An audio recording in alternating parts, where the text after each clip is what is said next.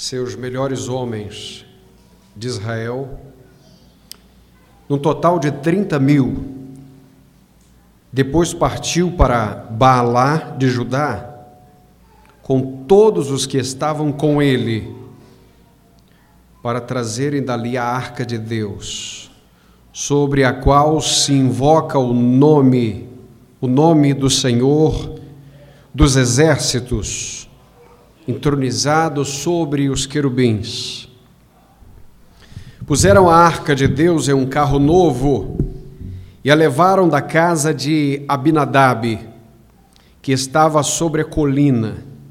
Uzá e Aiô, filhos de Abinadab, conduziam o carro novo. Eles foram levando-o com a arca de Deus desde a casa de Abinadab, que ficava na colina. Aiô caminhava diante da arca. Davi e toda a casa de Israel se alegravam perante o Senhor, com todo tipo de instrumentos de pinho, como também harpas, saltérios, tamborins, pandeiros e símbolos quando chegaram à eira de Nacon, Uzá estendeu a mão e segurou a arca de Deus, pois os bois haviam tropeçado.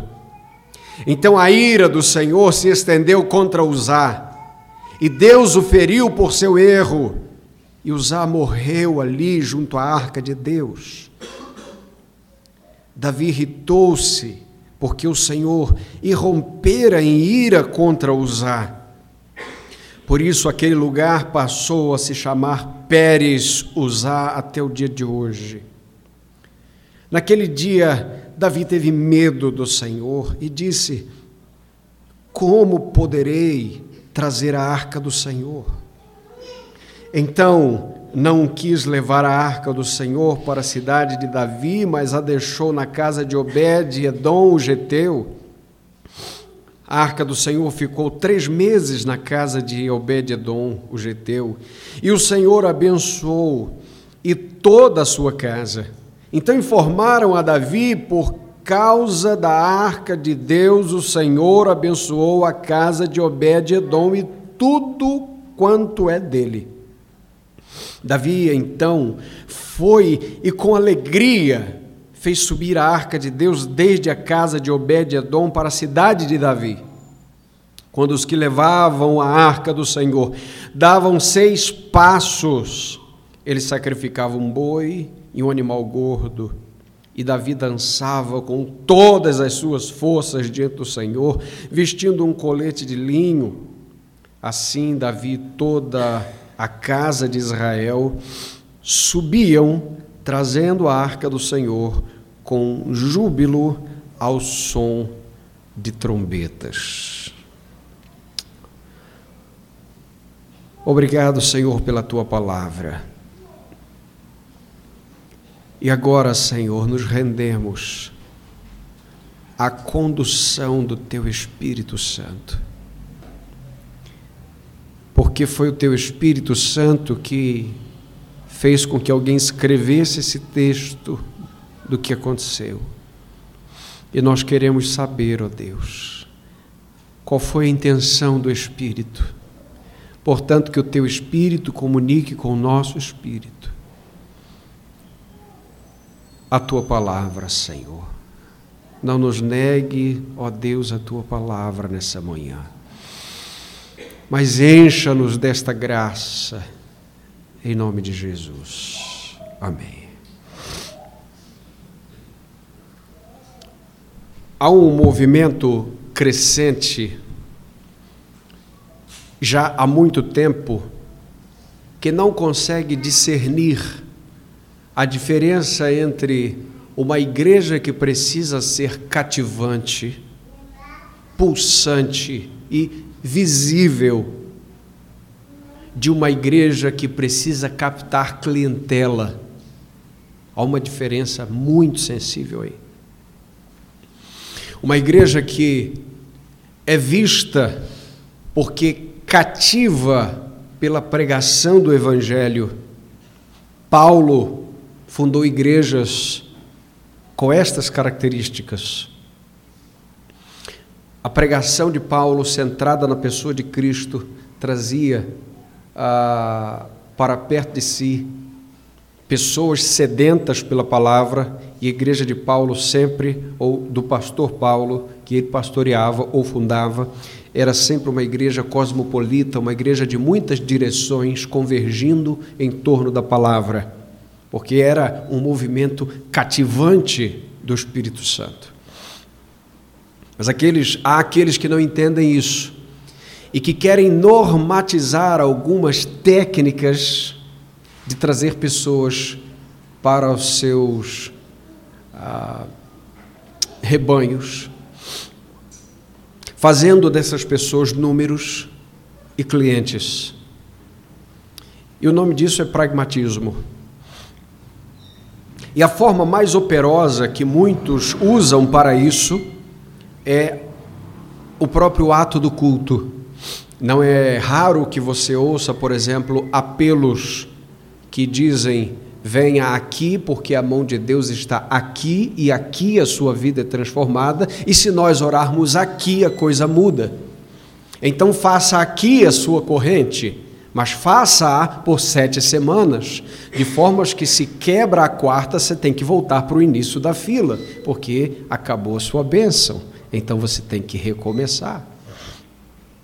Bom, não vemos isso em lugar nenhum da palavra de Deus, mas eles trazem estes tipos de informação porque é assim que se mantém a fidelização da clientela. O objetivo do culto, meus irmãos, é a adoração e não é a atração das pessoas para si, mas para Cristo, e Deus usa a igreja para isso. A Richard Baxter disse certa vez que culto ele acontece por algumas razões. A primeira é a honra a Deus. A segunda é a edificação dos crentes. A terceira, a comunicação do conhecimento das coisas espirituais, da santidade, do prazer nas coisas eternas. E por fim, o culto aumenta, por assim dizer, o reino de Deus no mundo, porque anuncia esse reino e traz mais súditos a esse reino pela pregação pública. O segundo livro de Samuel, no capítulo 6 especificamente, nos traz uma das leituras mais indigestas das Escrituras, aparentemente. A primeira leitura dessa narrativa traz protestos profundos na maioria dos corações. Uh, muitos tentam persistir, tentando uh, entender, buscando entender, e não conseguem encontrar um Deus santo, justo e puro aqui, porque um homem morre de maneira sumária. E este é um ambiente de culto, e ele morre no culto. Para que a gente entenda um pouco melhor isso, precisamos retroceder um pouco na história. No tempo que Israel ainda não era governado por um rei e tinha ah, ainda vivo ah, o profeta Eli, e quem estava ali já presente era o pequeno Samuel supervisionado por Eli. E você vê isso em primeiro, no primeiro livro de Samuel, no capítulo 3. Nesse tempo, houve um confronto entre Israel e os filisteus. E naquele confronto, Israel perdeu fragorosamente aquela batalha.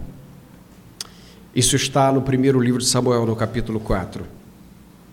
O fracasso da batalha foi dado por uma razão entre os israelitas. Nós precisamos da arca do Senhor.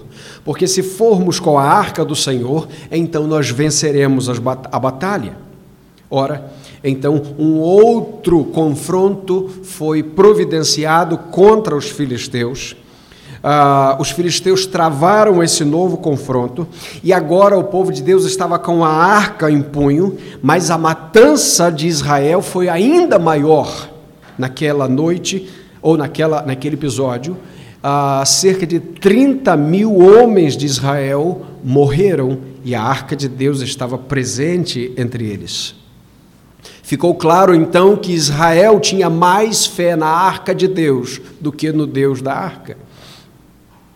Ficou claro que a segurança da batalha para eles é que o aspecto físico da arca estivesse ali, mas eles esqueceram que a arca sem Deus era nada. Bom, com essa vitória sobre Israel, os filisteus levaram a arca de Deus consigo. Que tragédia nacional! A arca que era de uh, particularidade exclusiva de Israel, agora está no templo de Dagon, um deus dos filisteus, na cidade de Asdod.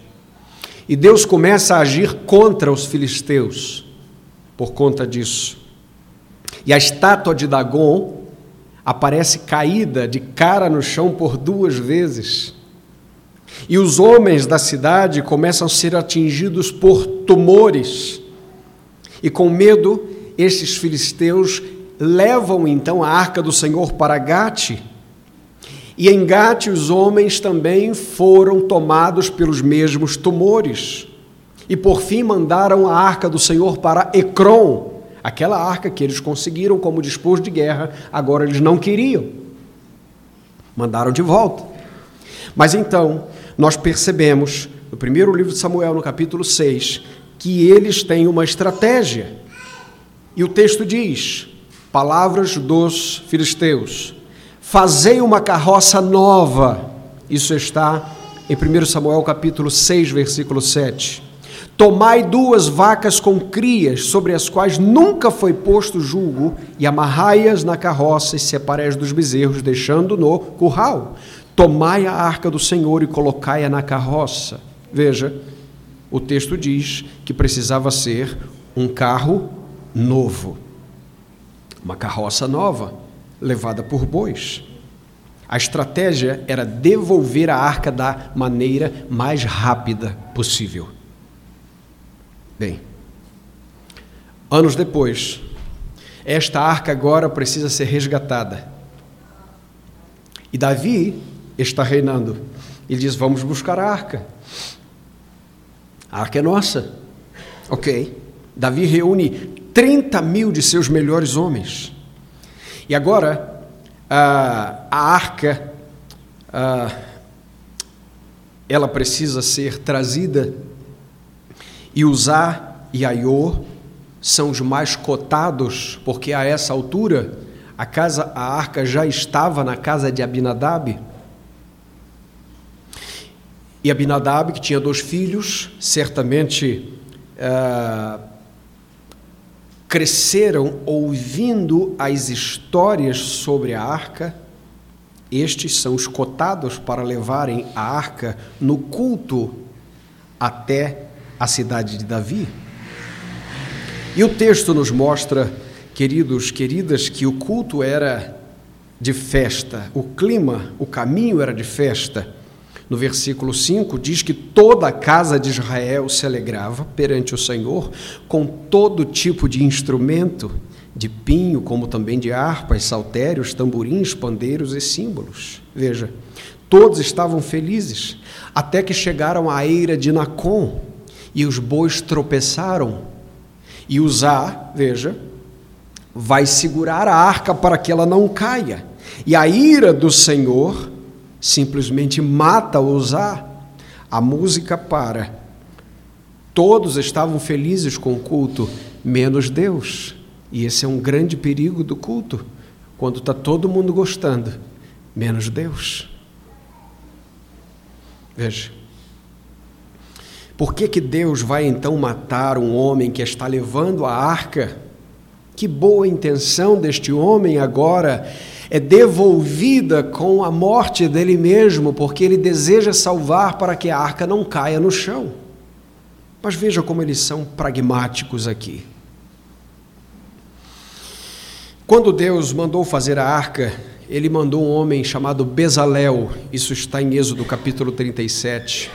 E nos primeiros cinco versículos de Êxodo 37, nos mostra que Deus mandou fazer a arca da madeira de acácia e revestida de ouro por dentro e por fora. E o texto diz que ela tinha que ter quatro argolas, uma em cada extremidade. E o texto também diz que varas foram feitas para que, passando por essas argolas, os levitas pudessem levá-las, levá-la nos ombros. Ok. Está aqui então a maneira como Deus disse que tinha que ser o culto. Exatamente como a arca tinha que ser carregada. Os levitas precisavam aproveitar as varas e as argolas para colocá-la nos ombros, mas Uzá e Aiô tinham um outro esquema. Eles queriam inovar a coisa. Eles olharam para os filisteus e disseram: Veja, eles trouxeram um carro novo, então podemos fazer assim também.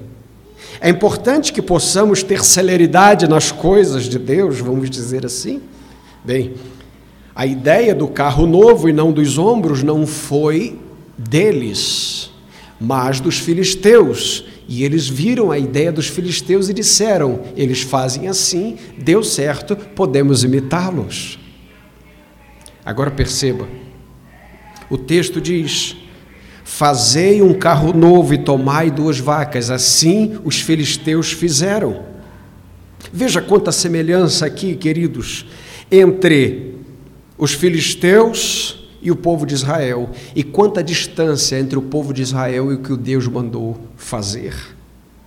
Aqui está o problema do culto, quando nós ignoramos a ordem de Deus e começamos a imitar o mundo. Todos eufóricos, tamborins, harpas, liras, e o problema não estava na música, mas enquanto faziam de forma mundana, Deus estava reprovando o culto. Portanto, a morte de Uzá não foi súbita, porque a morte de Uzá começou a se desenhar quando ele começou a providenciar o carro novo para levar a arca de Deus. A morte de Ananias e Safira no culto não fora súbita, mas começou quando os planos de mentir ao Espírito Santo e ao povo de Deus começou a se desenhar lá atrás. Perceba aqui, então, eles desejam acelerar a viagem, poupar os ombros.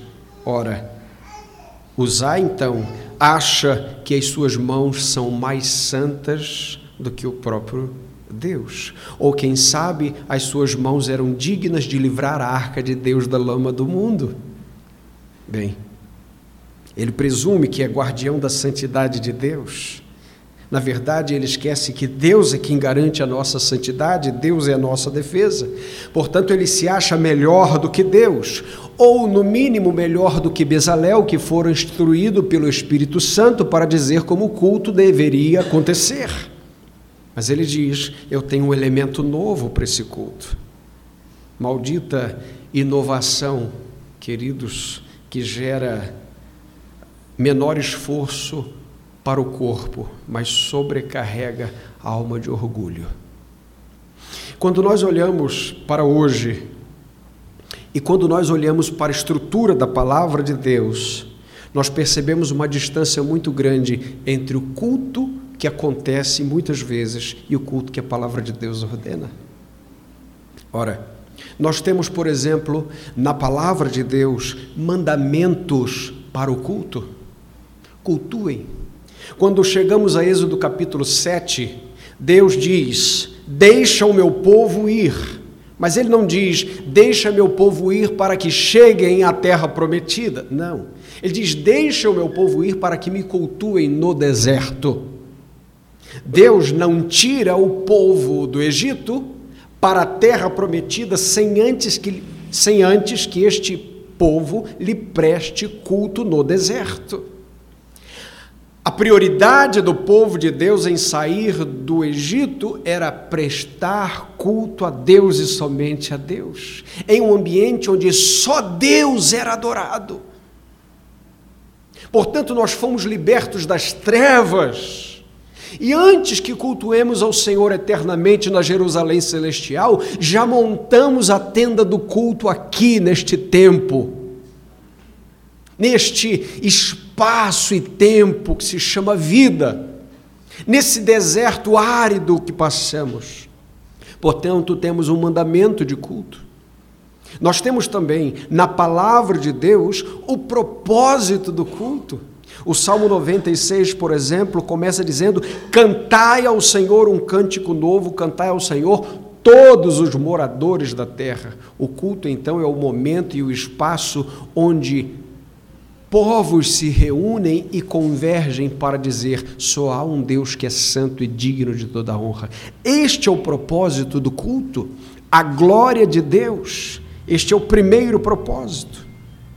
O puritano escocês chamado Hugh Binning, ele escreveu o seguinte: Ó oh, desgraçados de espírito que pendem suas almas para esta terra, que seguem os ditames do seu próprio senso e luxúria, que não têm sequer uma forma externa de adoração a Deus, quão longe vocês estão do nobre design da criação e do alto propósito das vossas almas imortais. Ou seja, vocês estão presos aqui, mas não conseguem enxergar o propósito do culto a Deus que começa aqui e perpassa para a eternidade. A igreja, meu irmão, minha irmã, é o povo, aliás, é o único povo da terra que descobriu o propósito da sua existência. Vou repetir isto. A igreja é o único, o único povo da terra que descobriu o propósito da sua existência: adorar a Deus.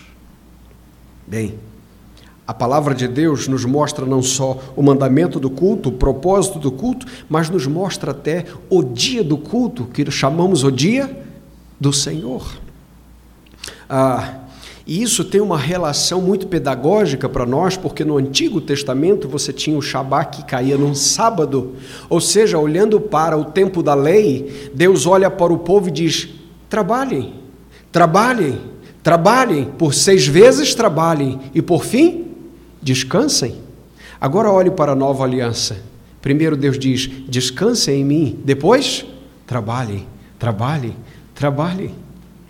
Na antiga aliança era a tentativa do homem de olhar para a lei e tentar cumpri-la. Ao final, cansados que estavam, incompetentes que se viam, tinham que descansar.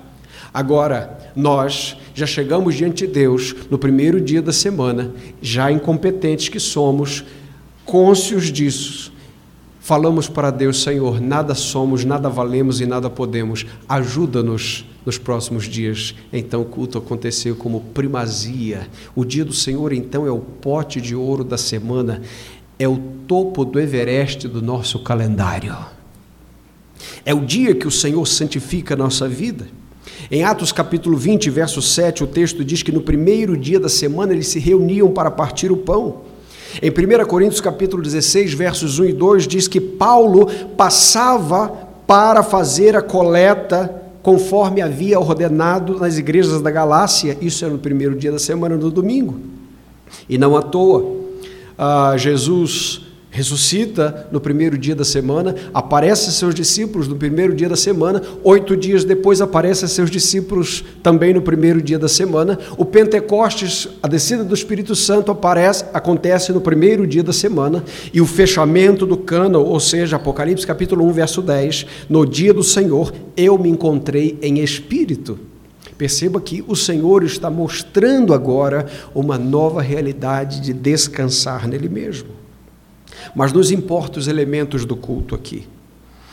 Ah, nós temos alguns elementos que precisam constar no nosso culto.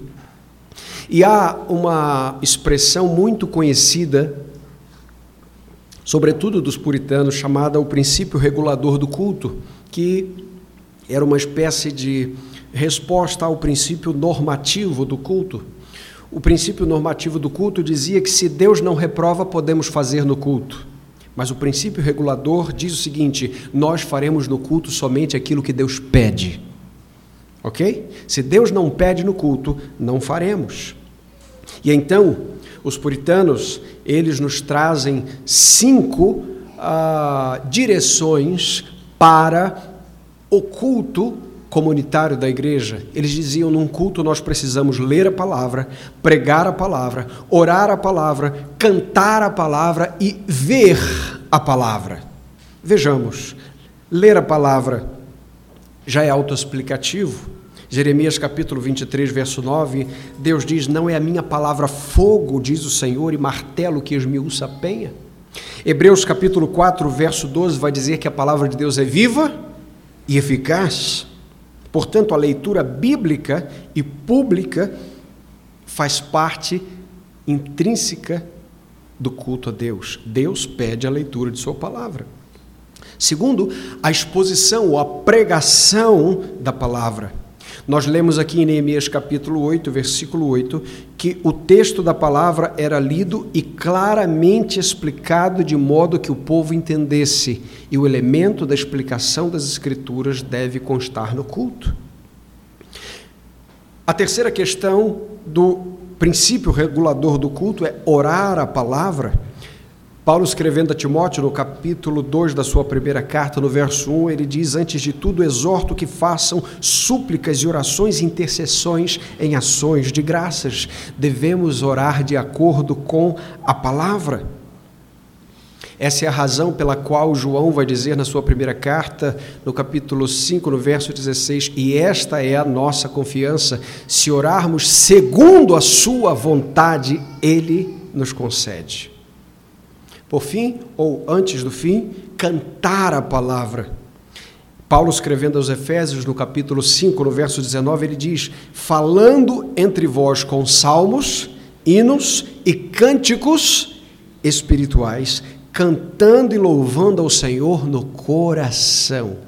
Nós percebemos, queridos, que a Bíblia ela é lotada, recheada de cânticos de Moisés, de Miriam, da marcha de Israel, de Débora, de Ana, de Davi, o culto fúnebre de Davi, ah, enfim, ah, vários cânticos de regozijo de Ezequiel, ah, os cânticos do servo do Senhor em Isaías, não é? Nós vemos isso três vezes. Nós vemos o cântico de Maria, de Maria, o cântico de Zacarias, o cântico dos anjos, o cântico de Simeão, enfim, há muitos cânticos, o cântico do próprio Cordeiro em Apocalipse capítulo 15. O fato é que cantar a palavra faz parte do ambiente do culto. Agora veja, o que tem sido cantado hoje? Tem músicas, meus irmãos, com nome de evangélica que são piores do que músicas que não se dizem evangélicas nominalmente. Às vezes, músicas que não são chamadas de cristãs, embora não sejam próprias e nunca serão para o culto público da igreja, mas elas ainda captam alguma verdade da revelação geral que Deus fez acontecer no meio dos homens. Por exemplo, uh, é muito mais aceitável que eu ouça coisa do tipo amigo é coisa para se guardar do lado esquerdo do peito. Eu não digo que isso é para cantar na igreja, mas isso me soa melhor do que quem te viu na prova e não te ajudou, quando te vir na bênção vai se arrepender. Veja que isto é diabólico. Nenhum dos dois é cântico da igreja. Mas um não deveria ter nome de louvor, porque o centro é o homem. Essa é a razão pela qual cantamos Cristo como cantamos aqui.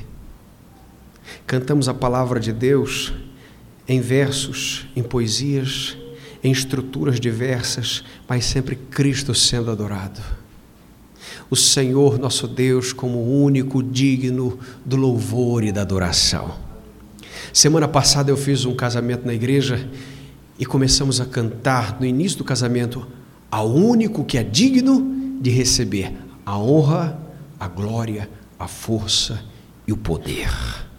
Cantamos ao final do culto, uma senhora veio me procurar, pastor. Quando começou aquele hino, eu cantei com toda a minha alma, com todas as minhas forças, porque esta semana o meu marido sofreu um acidente de moto e, sof... e ficou isso aqui só para que ele morresse. Quando eu cantei aqui, foi o meu primeiro cântico depois do livramento dele. A minha alma se irrompeu em louvor ao meu Deus. Agora não dá para irromper louvores a Deus cantando o sabor de mel. Precisamos cantar a Bíblia. Por fim, precisamos ver a Bíblia, diziam os puritanos. Isto refere-se às ordenanças. Olhe para as águas batismais e você terá um contato visual do que as Escrituras te dizem a fazer. Olhe para a mesa do Senhor e você verá as Escrituras ali sendo encenadas de maneira tão forte, ou pelo menos ah, ah, simbolizadas ou ah, visualizadas de alguma forma. Bem, voltemos ao texto. E percebemos e percebamos o quanto nós temos inclinações de trocar o certo pelo que dá certo. O nome disso é pragmatismo. Trocar o certo pelo que dá certo ou parece dar certo. Os métodos do Senhor não são fáceis, nem são atraentes, mas hora ou outra os bois tropeçam e caem. A arca do Senhor não tinha que ser a arca de Noé não tinha que ser bonita, ela tinha que ser segura para enfrentar um dilúvio. Nem sempre as coisas de Deus são palatáveis ou esteticamente atraentes ou atrativas, mas elas são seguras contra os dilúvios da ira. Um povo que está reunido em torno da ordem de Jesus é o povo que está salvaguardado da ira de Deus. Ele é disciplinado, mas agora é porque é filho, não porque é ímpio. Perceba aqui, meu irmão, minha irmã, nós procuramos o tempo todo com as engenhocas substituir o fervor espiritual, o labor espiritual pela lei do menor esforço. Em Babel, Deus confundiu as línguas. Agora, na ira de Nacon, ele faz com que os bois tropecem. Em ambos os casos, e em muitos ambientes de culto que percebemos, eles entraram em rota de colisão com a pedra angular aquela que rola sem o auxílio de mãos, em Daniel capítulo 2.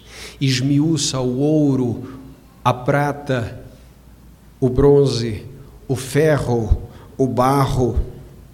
Há várias formas de seguirmos o caminho de usar. Deus ordena, por exemplo, que o justo viva pela fé, mas ele quer viver pelas obras.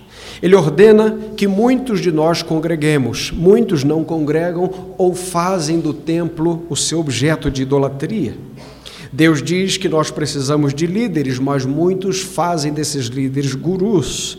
Deus manda buscar as Escrituras e lê-la com zelo, mas muitos preferem se cadastrar em um site para receber mensagens semanais de boa, uh, de autoajuda. Deus nos dá um local de trabalho, Deus nos dá o ganha-pão como nosso campo missionário, mas muitos fazem deste campo não um campo missionário, mas um antro de corrupção. Deus dá o dom, mas muitos fazem deste dom um cargo. Deus dá um filho, mas muitas vezes se torna um ídolo. Deus dá recursos, muitas vezes ele se transforma em mamon. Deus ordena o culto e muitas vezes o que acontece é entretenimento. São os caminhos de usar no meio do povo de Deus. Todos estão gostando, Deus não está gostando. O culto, então, deve ser objeto da análise. O Senhor está gostando? O Senhor está recebendo o nosso culto?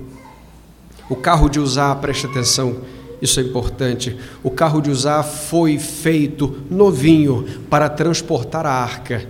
Muito provavelmente agora ele está sendo usado para remoção do corpo de usar. Imagine esta cena aquilo que às vezes usamos vem contra nós, porque Deus não ordenou, é a lei do menor esforço e isto não funciona no reino de Deus. Poupar os ombros, os músculos, nem sempre pode poupar a nossa vida diante do Senhor. E aqui, queridos, Nós precisamos pedir a Deus para que a nossa pressa de chegar rápido demais, onde Ele não mandou que chegássemos, seja aplacada, porque esta é a nossa vontade e a vontade de Deus precisa aplacar a nossa vontade. Precisamos ter muito cuidado para que, querendo a glória de Deus, não queiramos viver para a sua glória. Nós ansiamos por respostas de oração, mas nem sempre nós estamos dispostos a gastar os joelhos. Perceba, este é o caminho de usar. Temos tempo para a obra de Deus, mas não separamos tempo para o Deus da obra. Há muitos que querem ouvir a voz de Deus, mas desde que não precisem abrir a Bíblia. Almejam uma vida cheia do poder de Deus, mas não querem compromisso com o Evangelho, que é poder de Deus. Este é o caminho de usar.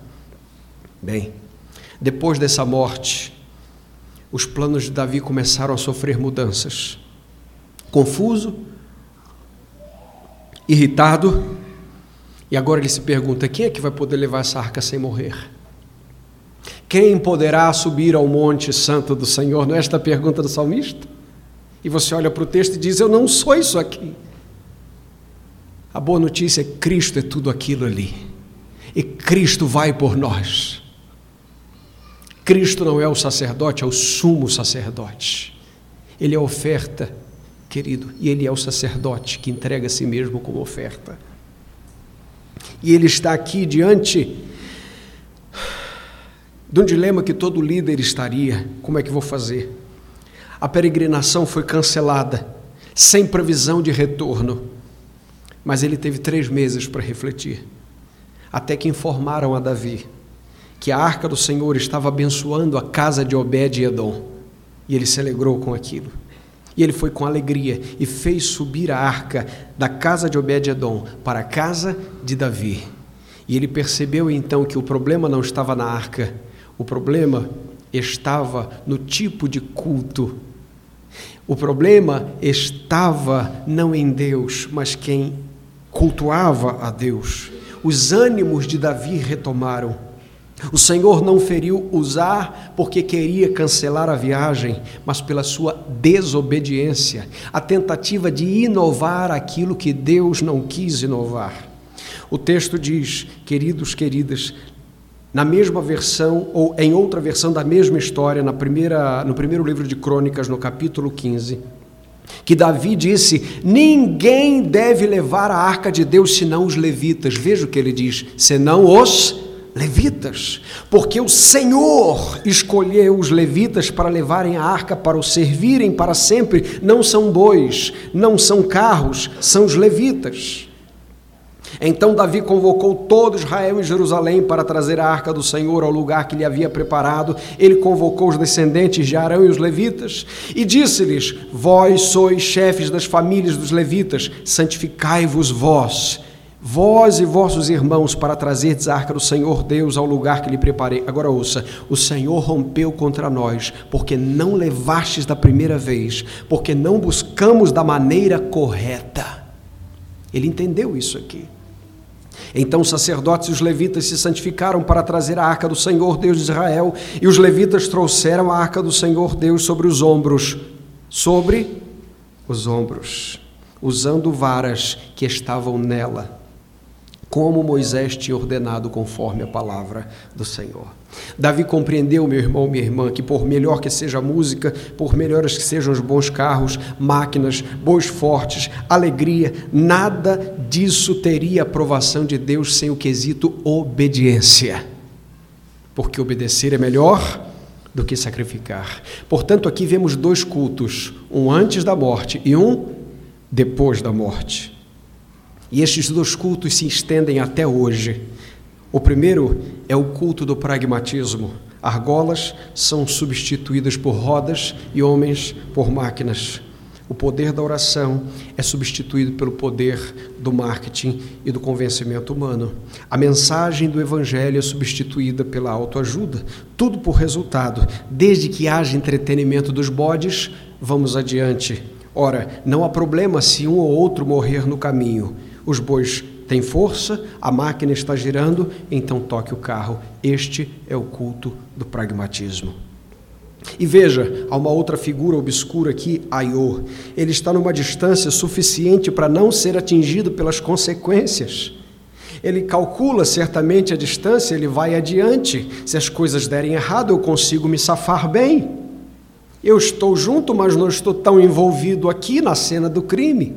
Mas veja, de fato, ele não morreu no momento, mas ele pre precisou carregar o corpo de seu irmão até a presença de seu pai Aminadab para sepultá-lo. Não morreu tocando a arca, mas teve que amargar a morte de seu irmão. Mas há um segundo culto aqui, é o culto da reverência. Os tamborins também estão lá, ah, os instrumentos estão lá, os levitas estão lá, mas agora não há pressa de chegar. O texto diz que eles fazem a passada com seis passos, param e fazem o sacrifício, eles cultuam. E eles perguntam: Senhor, podemos dar mais seis? O Senhor está gostando? É assim que o Senhor gosta? Senhor, estamos aqui hoje. Essa música está boa. Cordeiro que é digno, o Senhor está sendo louvado. O Senhor está gostando do que eu estou cantando? Ó oh Deus, quando cheguei aqui, o meu coração pulsa pela tua presença. Perceba, meu irmão, minha irmã, que este é o segundo culto. É o culto da vida e não da morte. É da morte do eu e da vida de Cristo em nós. Agora vai pulsando a alegria de fazer a vontade de Deus e não a nossa. Podemos seguir o culto, Senhor. Eles param e perguntam. Duas aplicações finais. Primeira, façamos a vontade de Deus da maneira dele. Façamos a vontade de Deus da maneira dele. Se ele te mandou tocar na rocha, é melhor não bater nela. Se ele deu uma ordem para erguer o cajado, não é de outra maneira que o mar vai se abrir.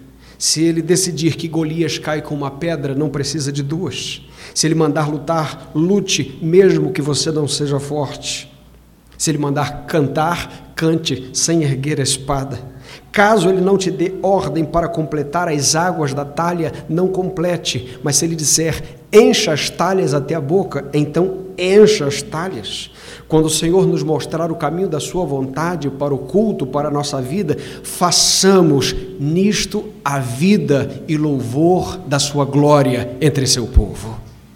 Fazer a vontade de Deus de acordo com a vontade de Deus Diferente de Moisés, que se sentiu libertador do Egito, olhou um hebreu apanhando do egípcio e diz: Vou livrá-lo. E neste, nesta tentativa, ele mata o egípcio, tentando fazer a vontade de Deus a seu modo, até que Deus o transfere para o lugar de sua vontade no deserto de Midian, onde ele vai fazer um curso para se formar em ninguém, em nada. E quando ele irrompe o choro, dizendo-se nada e ninguém, incompetente, Deus então diz: agora pode voltar à cena de onde eu vou usar a sua vida. Fazer a vontade de Deus da maneira de Deus. Deus disse a Noé: a arca precisa ter uma porta somente, e Noé faz a arca com uma porta somente. E isto nos aponta para Cristo, aquele que entra pela porta está seguro nela, e não há nenhuma outra maneira de se livrar do dilúvio da ira a não ser em Jesus Cristo. Queridos, queridas, façamos, portanto, a vontade de Deus, ao modo de Deus. Por fim, queridos, nós devemos orar por pessoas e não por métodos. Métodos são extremamente importantes, desde que eles cumpram a função de glorificarmos a Deus.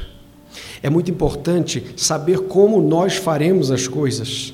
É importante implementarmos isto ou aquilo, mas o fim disto deve ser: isto vai glorificar a Deus. Por exemplo, há métodos diversos. Há igrejas que frequentam o templo pela manhã, outras à noite, outras pela manhã e à noite. Isto é método, mas o princípio é nós devemos cultuar ao Senhor. A questão é que nós devemos orar pela nossa própria vida para que nós entendamos o que significa Hebreus capítulo 12, versos 28 e 29, e eu termino com esse texto. Por isso, recebendo um reino inabalável, sejamos gratos e dessa forma adoremos a Deus, de forma que Ele seja agradável, com reverência e temor, pois o nosso Deus é fogo que consome. Veja, o, ter, o texto diz: recebendo o reino, nós não conquistamos nada. O texto diz gratos, ou seja, chegamos para agradecer. O texto diz adoremos, ou seja, essa é a nossa posição no culto, de forma agradável, ou seja, da maneira que Deus gosta, não da maneira que nós inventamos, com reverência não negligentemente, não desleixadamente, não arrogantemente, não despreparadamente, não de maneira desinteressada, mas com reverência. E por fim, temor, ou seja, completamente preocupados. Deus está recebendo este culto e a razão final é: Deus é fogo que consome. Concluo, queridos, com as palavras, mais uma vez, do puritano escocês Hugh Binning, e ele disse: Peço-te que se esforces por esse nobre serviço, visto que dele deve ter adoradores. Ó, diga dentro da tua alma: eu devo ser um deles. Se tiver apenas um adorador, eu não poderia estar contente que não fosse eu. Visto que o Pai está buscando adoradores, ó, que ele te encontre, ofereça-te a ele, dizendo: Senhor, estou aqui. Que Deus nos abençoe nessa manhã mais uma vez, em nome de Jesus. Obrigado por tua palavra, Senhor. Edifica teu povo e glorifica o teu nome. Em Cristo Jesus oramos. Amém.